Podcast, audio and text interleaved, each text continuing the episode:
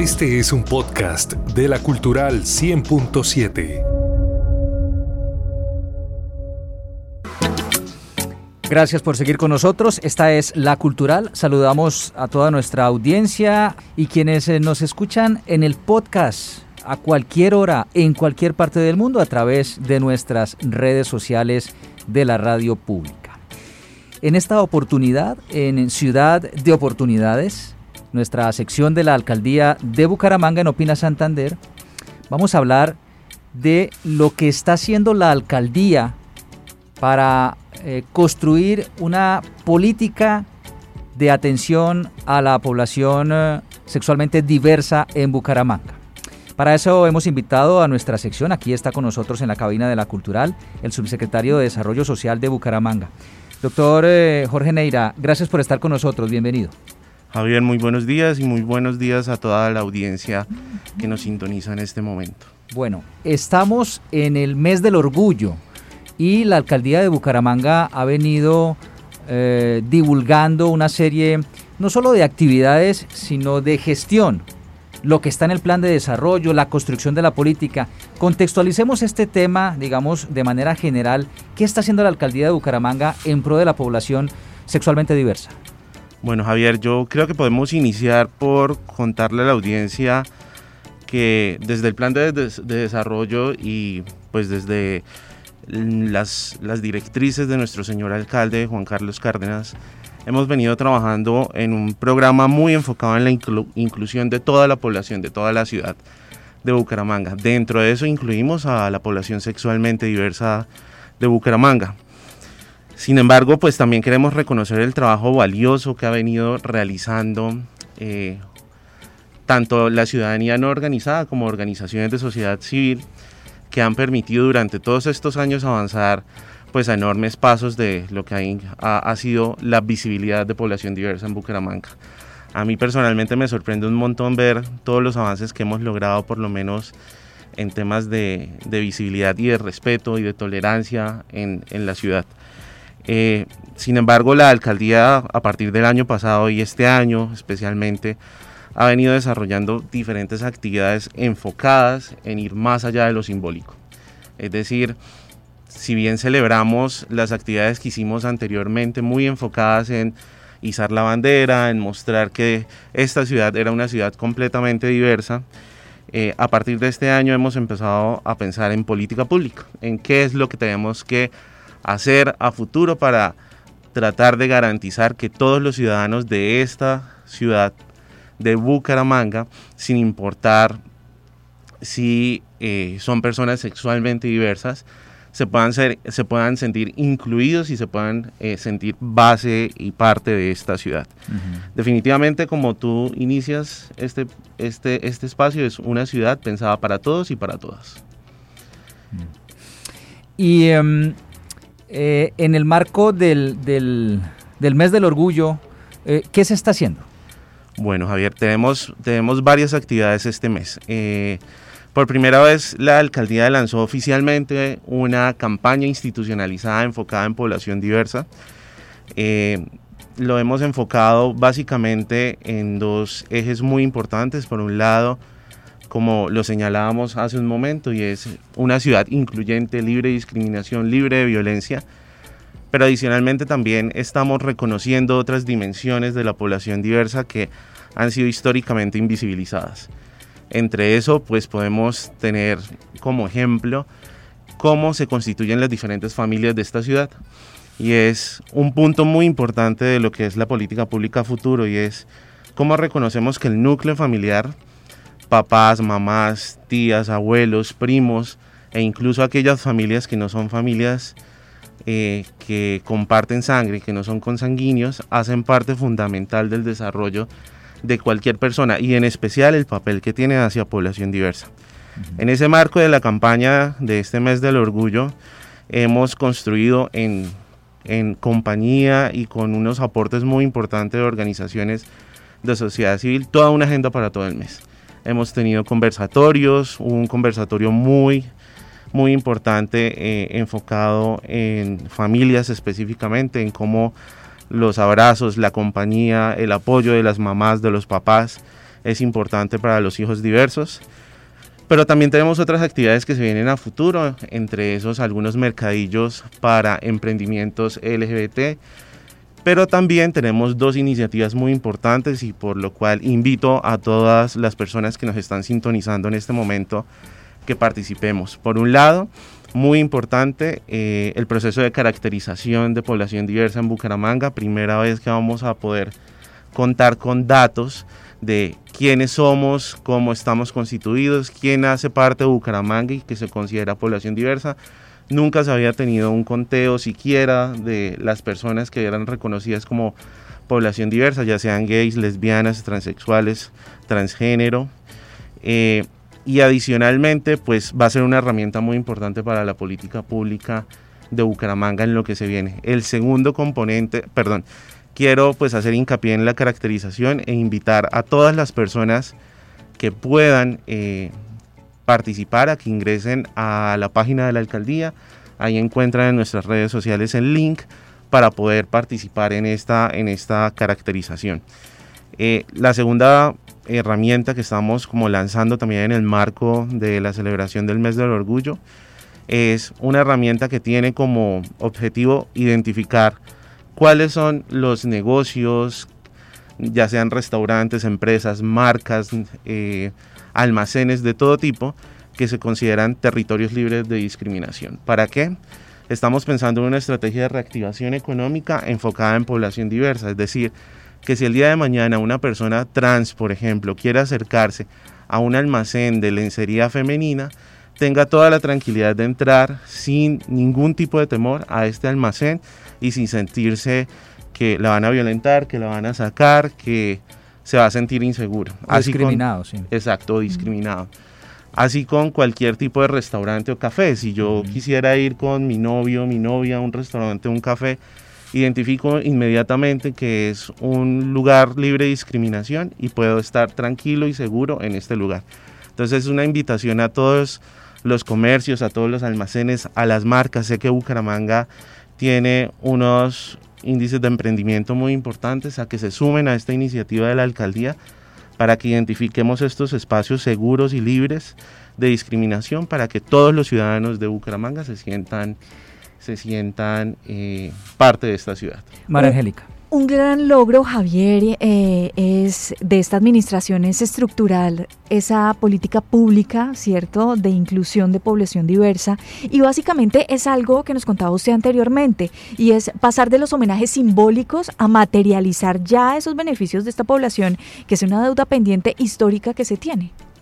Sí, María Angélica, gracias, gracias por, por este apunte. Sí, es muy importante el proceso de creación de la política pública. En este momento estamos en la fase preliminar, que es el levantamiento de toda la información.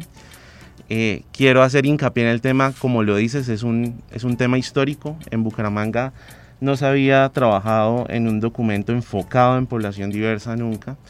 Eh, el ingeniero Juan Carlos Cárdenas siempre nos ha puesto sobre la mesa la importancia de incluir a la población diversa dentro de las formas en que estamos realizando las actividades al interior de la Secretaría de Desarrollo y en toda la alcaldía. ¿Por qué? Porque ha sido consciente que hacer parte a todas las personas de la ciudad es, es primordial para esta ciudad, para Bucaramanga.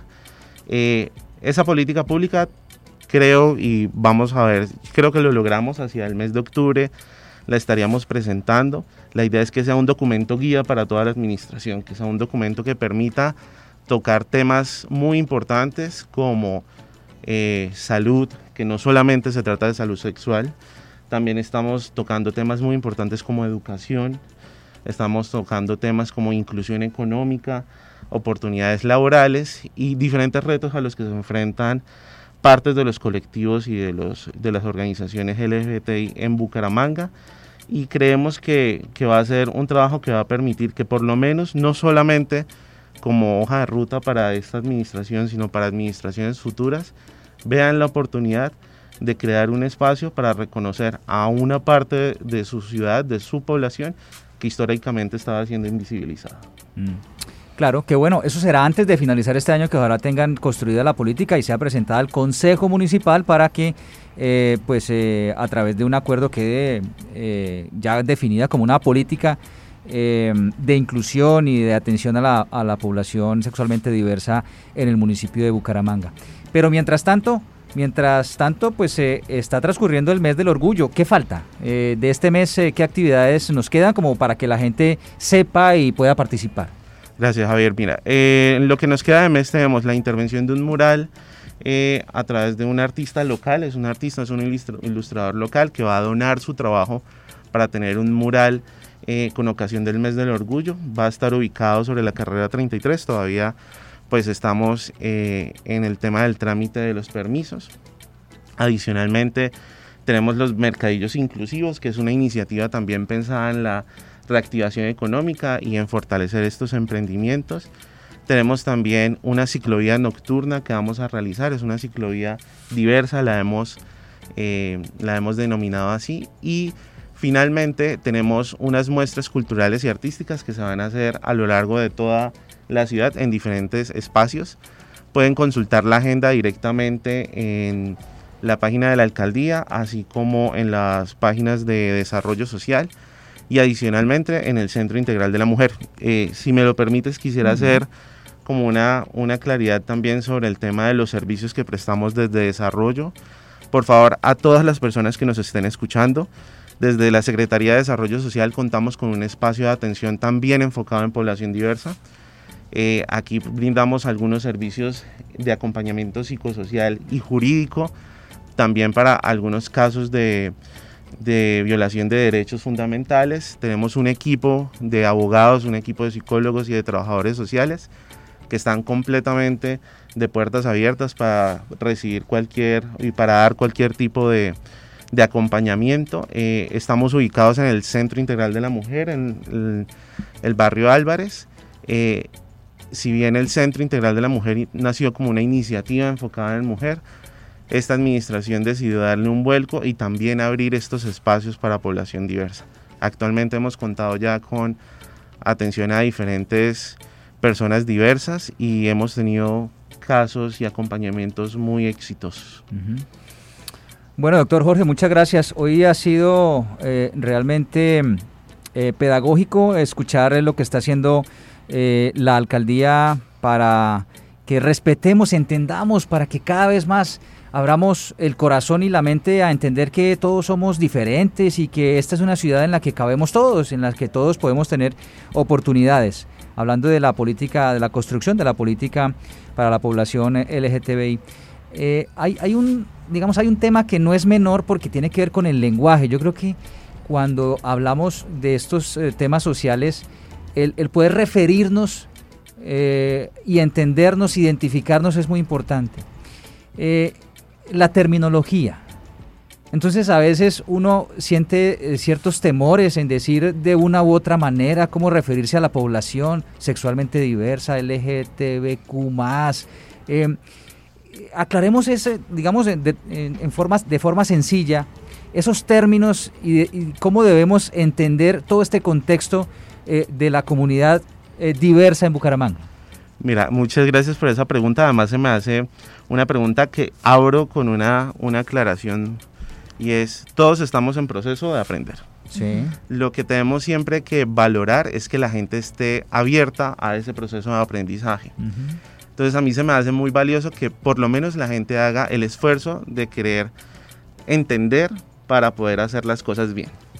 Eh, efectivamente, si nos vamos a tecnicismos, en este momento estamos tratando de realizar aclaraciones respecto a los términos para la política pública como para hacerlo mucho más incluyente. Mm. Sin embargo, históricamente hemos hablado de población LGBTI, pues porque hace parte de un grupo poblacional.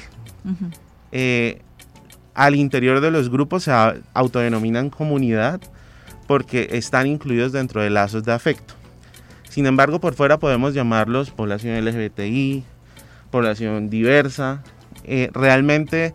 Dice, a veces uno, uno, tiene el temor porque no quiere ofender, ¿no? Claro, no, y a mí me hicieron la corrección. No, es población, es comunidad. No sé si decir población, comunidad, no sé si decir gay, si decir LGTBIQ, porque a veces uno siente temor de que pueda ofender a la otra persona y entonces eh, caiga en la discriminación. Esa es una cosa que tenemos que entre todos aprender. Sí, mira, yo creo que lo valioso, y lo reitero, es ese proceso de aprendizaje. Es el mismo proceso que realizan los padres cuando sus hijos deciden decirles que son personas gay y lesbianas y es los papás también deben tener este proceso de entender porque además es su derecho de entenderlo.